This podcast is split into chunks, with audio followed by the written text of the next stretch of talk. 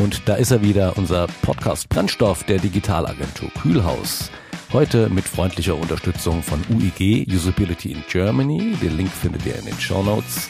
In dieser Folge spricht Clemens Weins mit Thomas Immich von Centigrade unter anderem darüber, wie ein Spielkonsolen-Game kranken Kindern helfen kann, aber auch viele andere spannende Themen werden angesprochen. Viel Spaß dabei. Ich gebe ab an Clemens. Herzlich willkommen, Thomas Immich. Schön, dass du bei Brennstoff bist. Hallihallo. Danke für die Einladung. Ja, Thomas, wir sind, äh, du bist ja Mitgründer und äh, Geschäftsführer von Centigrade. Korrekt. Einer, ich habe gehört, einer guten UX-Agentur. Wir kennen uns ja auch eigentlich, mein Kühlhaus und Centigrade kennen sich ja schon über viele Wege. Wir machen ja zusammen zum Beispiel UX Day öfter mal was. Ähm, wie bist du eigentlich mit Kühlhaus so in Berührung gekommen? Eigentlich habe ich den Christian auf einem UX Camp Europe kennengelernt. Ich glaube, das war. Christian Fernandes. Genau, ne? richtig, euren Geschäftsführer. Das war, glaube ich, so der erste Kontakt. Wir haben uns sofort gut verstanden und so. Äh, und keine Ahnung, wir sind uns dann ja immer wieder auf diesen Veranstaltungen über den Weg gelaufen und waren uns, glaube ich, immer sehr sympathisch. Und das, ja, deswegen hat das dann irgendwann geschnagelt. Ich habe ja dann auch gesehen, ihr habt ein paar Webinare angeboten, so zu verschiedenen UX-Themen. Das fand ich spannend und ähm, hatte dann ja mal bei euch ein Webinar gemacht und das war auch sehr erfolgreich, auch für uns. Also wir haben da auch viele, mhm. viele Kontakte drüber gefunden. Cool. Das heißt, ihr als quasi Multiplexer habt da auch echt gut funktioniert für uns wiederum. Insofern mhm. zeigt das ja, die ganze Branche muss zusammenarbeiten.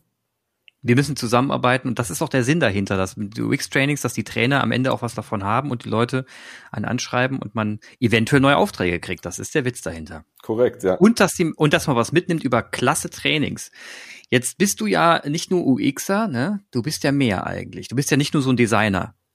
Äh, genau, ich bin, ich bin mehr oder weniger, genau, ich bin mehr oder weniger, je nachdem, wie man es definiert. Ähm, ich komme aus der Computerspielindustrie. Ich habe drei, vier Jahre Computerspiele professionell entwickelt. Davor mit 15 habe ich schon meine ersten Turbo Pascal Text Adventures und Grafik Adventures gebaut äh, mit mehr oder weniger Erfolg äh, im kommerziellen Sinne.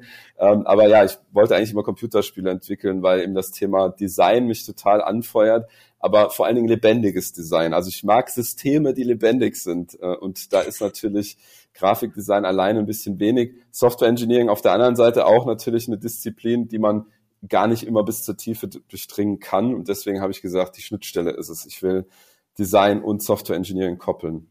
Ja, ich habe dich ein bisschen verfolgt auf LinkedIn. Ne? Ich sehe ab und zu mal ein paar Beiträge, die du da postest.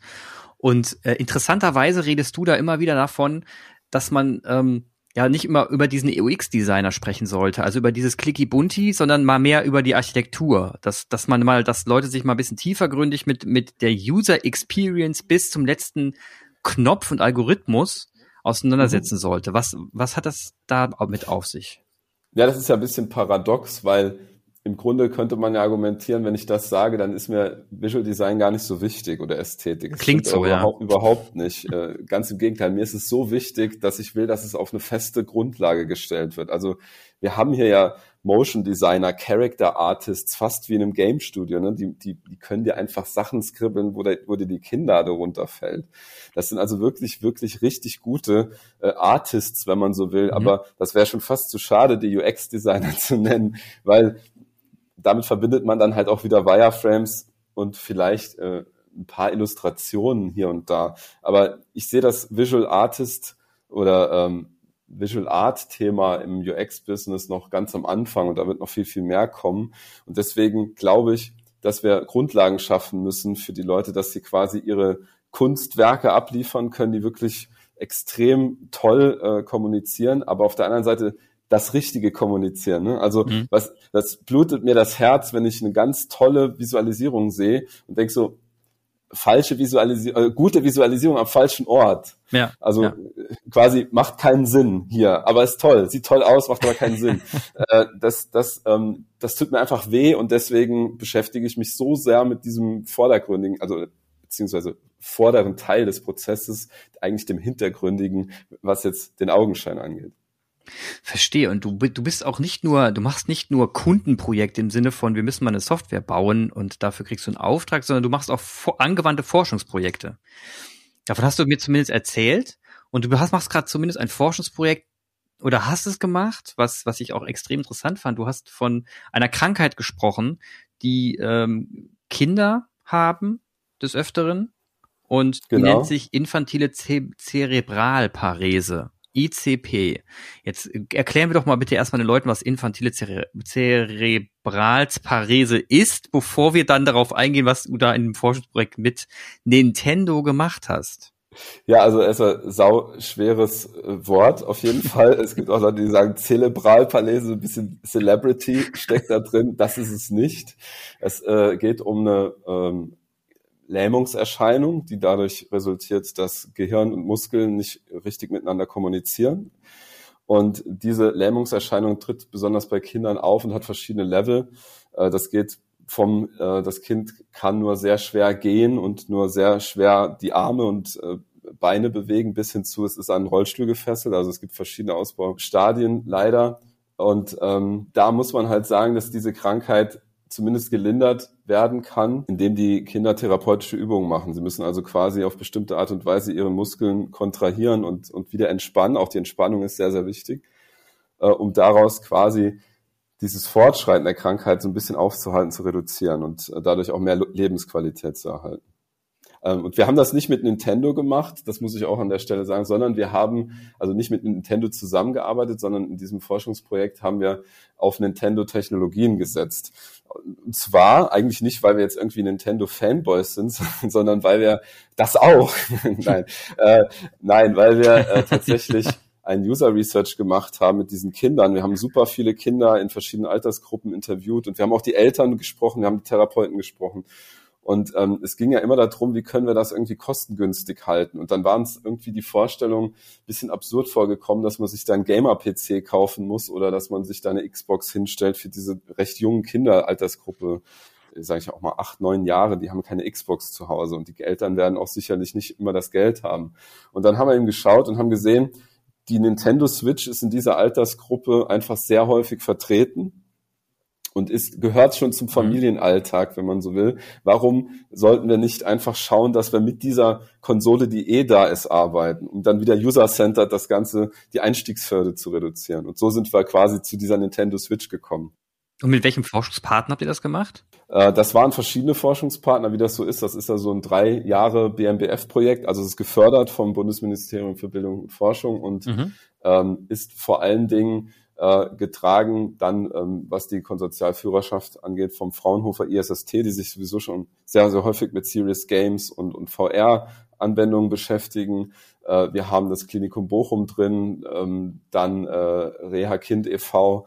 Äh, also es gibt ganz, ganz viele Forschungspartner, das kann man auch alles auf der ähm, Webseite sehen. Velamed muss ich erwähnen, weil die haben zum Beispiel den äh, Muskelkontraktionssensor entwickelt. Mhm. Das ist ja quasi dieses eine kleine Magic Device, was irgendwie rausfindet, dass gerade der Muskel angespannt ist oder nicht. Und was habt ihr denn jetzt da genau gebaut? Wir haben ähm, im Grunde die Brücke gebaut zwischen diesem Muskelkontraktionssensor, der ja von Velamed kommt, und dieser Nintendo Switch, die ja eigentlich nicht so viele Schnittstellen zulässt nach außen. Das heißt, ähm, wir haben geschaut, dass wir mit der Nintendo Switch kommunizieren können und dass wir quasi auch mit Unity 3D ein Game bauen können, was dann letztlich von den Kindern gespielt werden kann, äh, aber gesteuert über den Muskelkontraktionssensor. Das ist ein bisschen die Schwierigkeit. Also selbst die Menüs muss man ja über Muskelkontraktion steuern. Das muss kalibriert werden. Also ich kann nicht einfach hingehen wie bei einem Joystick oder einem Controller. Mhm. Alles ist schön. Selbst ein Controller muss ich kalibrieren und das ist die Hölle manchmal. Ne? Ähm, und hier ist es ja so, dass mhm. die Kinder ja selbstständig diesen doch sehr speziellen Controller kalibrieren müssen, wo ganz, ganz viel Tagesform und, und vielleicht auch Störsignale eine Rolle spielen.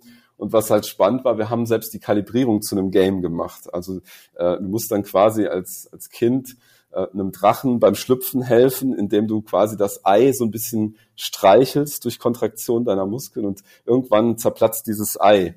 Und ähm, dadurch gibt es immer so Sequenzen zwischen Anspannen und Reduzieren. Und dann merkt man so ein bisschen durch die Art und Weise, wie das Kind das macht, wo ist gerade sein Maximum und das sein Minimum. Und dann kann man quasi dann kalibrieren und kriegt ein bisschen die Tagesform raus. Und das Kind spielt eigentlich ein Spiel. Und das, ja, da sind wir natürlich besonders stolz drauf, dass man irgendwie auch so einen sehr technischen Prozess des Kalibrierens äh, spielerisch umsetzen kann. Also ist ja jetzt nicht einfach. Ihr seid ja, ihr musstet ja jetzt eine Fokusgruppe ähm, befragen. Kinder. Mhm schätze ich mal, die ja letzten Endes auch die User sind von dem Ganzen. Das heißt, ihr musstet auf die Kinder zugehen, ihnen sie beobachten in ihrer Umgebung, mhm. zu schauen, wo sitzen die eigentlich, was machen die eigentlich den ganzen Tag und, und ist es überhaupt realistisch, dass die sich da, da mit so einem Hinstellen, hinsetzen, mit einem mit, mit dem, mit diesem Gerät, mit dem Muskelkontraktionsgerät, das, das mich dazu bringt, ein, ein Interface zu bedienen. Ähm, wie seid ihr denn da rangegangen? Ich meine, man kann ja nicht da die hingehen und einfach mal einen Fragebogen ausfüllen lassen. Äh, nee, und das wäre auch ohne die Forschungspartner ganz klar gar nicht möglich gewesen, weil wir haben ja mit dem Klinikum Bochum zusammengearbeitet. Ähm, das heißt, wir haben dadurch natürlich den ganzen therapeutischen Zugang bekommen. Wir konnten wirklich mit Familien sprechen. Wir konnten ähm, die Therapiekontexte kennenlernen. Und das ist ja ein Stück weit ein sehr diskretes Thema. Ähm, da haben wir auch mit vielen, vielen ganz offenen Familien zusammenarbeiten dürfen, auch mit ganz offenen Kindern, ähm, die wirklich, ja, fast uns schon herzlich begrüßt haben, dass wir da quasi so viele Fragen gestellt haben. Und ähm, das ist einfach nur durch diese durch dieses gemeinsame Ziel im Auge, vielleicht können wir wirklich den Kindern was Gutes tun. Das, das wollten ganz, ganz viele Menschen und, und so ist es mhm. zustande gekommen. Aber ich weiß, dass User Research normalerweise in anderen Projekten auch manchmal ein Riesenproblem ist, an echte Nutzer zu kommen, dauerhaft und, und auch tief zu kommen. Das ist ähm, hier, glaube ich, echt ein Glücksfall gewesen. Und wie, und wie genau habt ihr das gemacht? Habt ihr euch da mit dem ein Räumchen gesessen und ähm, Videos aufgenommen oder wie, wie habt ihr das gemacht? Ja, wir haben alle möglichen Methodiken angewendet. Wir haben natürlich Beobachtungen gemacht, das heißt uns still neben die Übung gesetzt, den Therapeut beobachtet, wie er mit den Kindern kommuniziert, mhm. die Kinder beobachtet, wie sie auf die Übung reagieren. Wir haben eine Player-Types-Analyse gemacht, das war ganz spannend. Wir haben also mit den Kindern Fragebögen ausgefüllt und die Kinder konnten selbstständig auf Fragen antworten. Ähm, aus diesem Fragebogen konnten wir ableiten, welchen Motivationsaspekt ähm, der vorherrschende, welcher Motivationsaspekt der vorherrschende ist bei dieser Zielgruppe. Und das war ganz interessant, weil wir haben den Fragebogen, den gleichen Fragebogen mit vielen Kindern in verschiedenen Altersgruppen durchgeführt. Und es war eigentlich signifikant so, dass die meisten Kinder sich zu den Philanthropen zählen als ähm, Spielertyp, was eine besondere Zielgruppe ist, weil sie ähm, nicht so sehr auf Punkte, Belohnung und Action aus ist, sondern vielmehr darauf abzielt, sich um andere zu kümmern. Was ja jetzt, wo mhm. man es hört, denkt man so, hey, das macht total Sinn. Mhm. Aber das haben wir jetzt auch nur wirklich durch den Fragebogen rausgefunden, so wirklich, dass es total Sinn macht, kein Actionspiel für die Kinder zu machen. Denn jeden Tag kümmern sich Menschen um sie und ihr größtes Bedürfnis ist, sich um jemand anderen zu kümmern. Äh, das ist ihr Kernbedürfnis. Also muss das ganze Spiel um dieses Kernbedürfnis zentriert sein. Das war ganz, ganz klar und das fand ich halt faszinierend, dass in dieser Zielgruppe der Philanthrop so weit raussticht, obwohl das normalerweise in dieser Altersgruppe nicht tut. Ja, das ist ja schon, schon rührend, wenn man das mal ja. überlegt. Das ja, eine ganz rührende Story, ähm, als wir ein Kind gefragt haben, was ist dein größter Wunsch, was würdest du am liebsten machen, wenn du mhm. ähm, zum Beispiel ganz uneingeschränkt leben könntest. Dann hat es gesagt, ich würde su super gerne mal meinem Bruder eine Tüte Chips vorbeibringen. Boah. Ja. ja, das ist in der Tat Gänsehaut. Ja. Schön, äh, schön, ja, also wirklich, ich kann mir auch vorstellen, dass, dass, dass, dass das Projekt, das jetzt drei Jahre lief, dass ihr euch da wirklich ähm, ja, dass ihr wahrscheinlich da wirklich mal ganz anderen Perspektivwechsel einge eingenommen habt. Was ja das am Ende das auch das Schöne an so einer UX-Arbeit ist, ne? User Experience bedeutet ja auch ähm, Perspektivwechsel. Ja. Und das bedeutet letzten Endes ja auch, dass man sich in Menschen hineinversetzt, in Zielgruppen, die man vorher vielleicht gar nicht kannte oder das eigene Leben überhaupt nicht betreffen, weswegen ja immer wieder klar wird, warum User Experience so entscheidend ist. Mhm. Ne, zu entscheiden, zu, zu den Perspektivwechsel einzunehmen, selbst heute noch, in der heutigen Zeit, wo man das als selbstverständlich ansehen würde, wird es oft nicht gemacht sondern lieber mal aus Zeitgründen gesagt, ach komm, mach jetzt mal so, wird schon irgendwie gut sein, sieht hübsch aus. Ne? Ja, und, und das muss man, finde ich, auch schulen. Also gerade diese Player-Types-Analyse, äh, die haben wir jetzt tatsächlich auch so stark in Projekten immer angewendet, dass wir gesagt haben, wir bauen jetzt eine Persona, das ist ja methodisch irgendwie auch Common Sense, dass man das macht. Das machen ja inzwischen viele, das muss man nicht mehr irgendwie erklären, warum man eine Persona baut und warum das sinnvoll ist. Und dann schreibt man eben auf Motivation, Frustration, Profile, äh, Altersgruppe und so weiter. Und das ist ja auch cool. Ähm, aber das Problem ist, dass oftmals unterschiedliche Menschen sich immer noch eine andere Person vorstellen. Das war so mhm. unsere Quintessenz. Oder sich trotzdem gar nicht reinversetzen in die Persona. Und deswegen haben wir es jetzt so gemacht, dass dieser Player-Types-Fragebogen, den geben wir auch dem Team und sagen, du Teammitglied, bitte versetz dich in folgende Persona. tu so, als wärst du diese Persona und beantworte den Fragebogen, als wärst du die Persona selbst. Das ist ganz spannend, was da hinten rauskommt, wenn, wenn das fünf Teammitglieder beantworten und es kommen völlig diverse Ergebnisse raus, dann kann es sein, dass vielleicht die Persona viel zu unscharf und zu vage ist. Wenn man aber merkt, dass das bündelt sich irgendwie an einer gewissen Stelle, dann haben offensichtlich diese Perspektive oder hat diese Perspektivübernahme offensichtlich funktioniert mhm. und ähm, man hat ein, heterogen, ein homogenes Bild davon, was das jetzt eigentlich für ein Mensch ist. Und das finde ich ganz spannend, dass einfach mal dieses versetz dich in die Persona und beantworte folgende Frage als Persona XY. Das ähm, ist eine Methodik, die wir jetzt immer wieder anwenden und die sehr, sehr gut funktioniert. Das ist, das ist in der Tat ein extrem, ein extrem spannender Punkt, dass man dass, dass das als ein äh, letzten Endes auch ein Messwert ist. Ne? Wenn, wenn du es schaffst, im Team eine, eine, eine homogene Wissens- oder ein homogenes Verhalten ähm, zu messen, indem du sagst, okay, ihr, ihr verhaltet euch jetzt wie die Person, und zwar fünf Leute, ist die Stichprobe ja schon mal sehr valide. Und das als Zeichen dafür gilt, dass du mhm. sagst, okay, und jetzt können wir losreden und, zu, und beginnen mit dem Design. Jetzt können wir loslegen. Davor können wir gar nicht erst loslegen, ja. dann ist das ja und wir können trotzdem noch fünf echte Nutzer interviewen und gucken, ob wir richtig liegen. Und das zusammen gepaart ist, ist ein riesen Erkenntnisgewinn. Ähm, also insofern äh, sind wir da immer sehr, sehr froh, dass es auch da inzwischen Tool-Support gibt, mit dem man diese Player-Type-Analyse auch kollaborativ durchführen kann, dass man das eben sehr, sehr schnell auch mal einfach äh, in so einem kollaborativen Workshop einfließen lassen kann. Du bist ja eh jemand, der sehr gerne strukturiert vorgeht. Das kriege ich zumindest mal mit in deinen Kommentaren und, und LinkedIn-Posts. Alleine, weil, weil du ja auch immer sagst, äh, naja, UX-Design hat ja und UX-Consulting und UX-Architektur hat jetzt erstmal weniger damit zu tun, dass man äh, einfach Anforderungen aufnimmt, sich mal irgendwie äh, zweimal spazieren geht, einmal duschen und dann eine tolle Idee hat und dann mal hinskribbelt wie so ein wilder Künstler, sondern äh, du, es wird klar, dass du das in eine gewisse Systematik bringst, weil du ja selber sagst, das ist zwar kreative Arbeit, die wir hier leisten, aber diese kreative Arbeit hat Struktur. Mhm. Und die Kreation findet innerhalb dieses Prozesses statt und kann nicht irgendwie mal, natürlich kommen Ideen auch unter der Dusche, aber eben nur in einem Teilbereich der kompletten, des kompletten Prozesses. Wie, wie genau gehst du da vor? Das ist eigentlich ein super Hinweis. Da hast du jetzt voll meinen Triggerpunkt erwischt, weil ich bin tatsächlich ein äh, absolut leidenschaftlicher Systemtheoretiker, auch wenn das jetzt ganz, ganz trocken klingt. Aber wenn du sagst, ich gehe strukturiert vor und einmal hast du gesagt, ich gehe systematisch vor, dann würde ich sagen, ich bin nicht strukturiert, ich bin systematisch. Jetzt mhm. kann man natürlich sagen, hä, das ist doch das Gleiche. Nein, weil Systeme zeichnen sich durch Struktur und Verhalten aus. Und mhm. mein Bild der Welt ist, dass alles nur statisch ist, weil es sich ständig wandelt. Das ist jetzt, kann man philosophisch äh, betrachten, aber wenn ich an, keine Ahnung, an einen Stein ranzoome mit einem Elektronenmikroskop, da geht ja die Party ab in diesem Stein.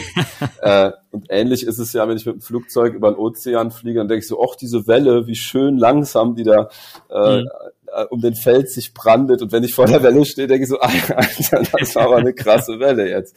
Ähm, das heißt, es ist immer eine Frage der Perspektive und der, der Flughöhe, wie schnell sich Dinge wandeln. Und mhm. ähm, ich sehe eben das große Glück bei der UX-Branche in diesem dynamischen Wandel und dieses, der Nutzer interagiert wegen eines Bedürfnisses, danach hat er das Bedürfnis aber nicht mehr. Ups, mhm. was heißt denn das jetzt eigentlich? Was heißt denn das, wenn ich eine Software jetzt eine Woche benutze? Darf die dann immer noch so sein wie am Anfang oder muss die jetzt nicht schon ganz anders sein?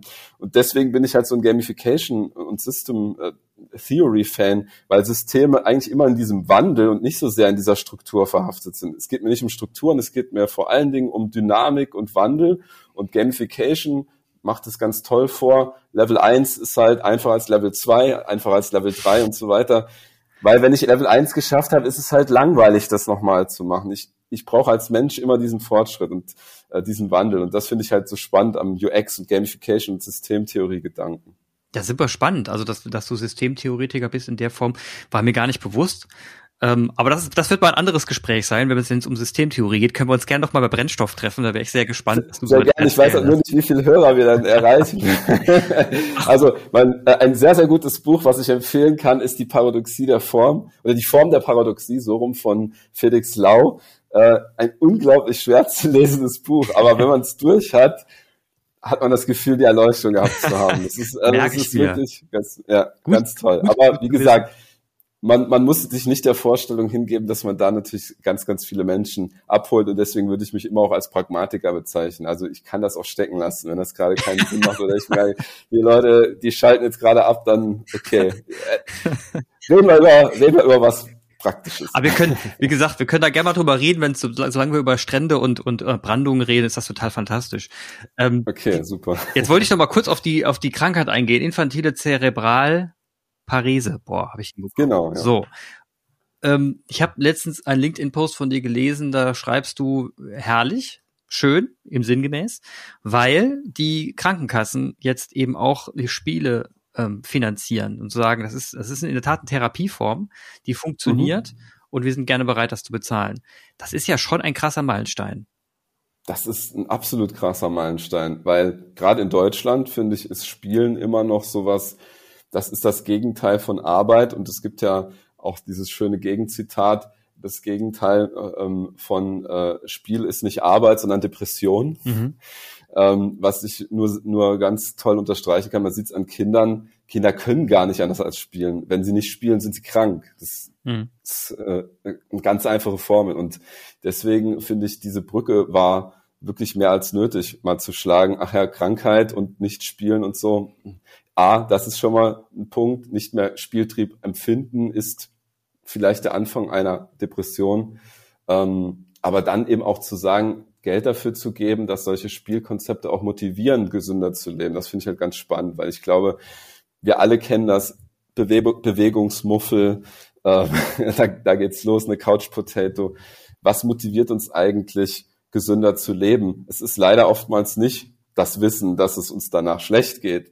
Also vielleicht ist es ein Schmerz, den wir gerade empfinden. Das ist nochmal Leidensdruck, der uns motiviert. Aber es ist ja keine positive Motivation, das ist ja eine negative Motivation.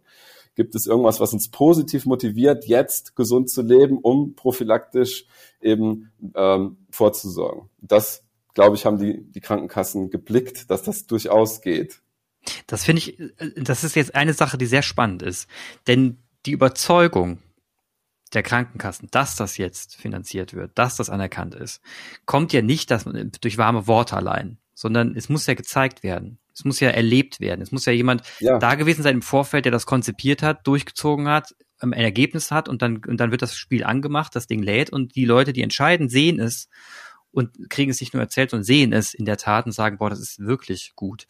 Und das, da, da muss ich wieder die Brücke schlagen, UX und politische Entscheidung. Ja, also ich meine, mhm. wir müssen hier wirklich drüber reden, dass, dass wenn es das nicht gäbe, ne, Menschen wie dich und die, die sich für User Experience so dermaßen einsetzen würden, hätten wir an vielen Ecken und Enden weniger Akzeptanz. Und das geht ja hin bis zur Corona-App. Ja, also es geht mhm. ja hin bis zu wirklich gesellschaftlichen Faktoren.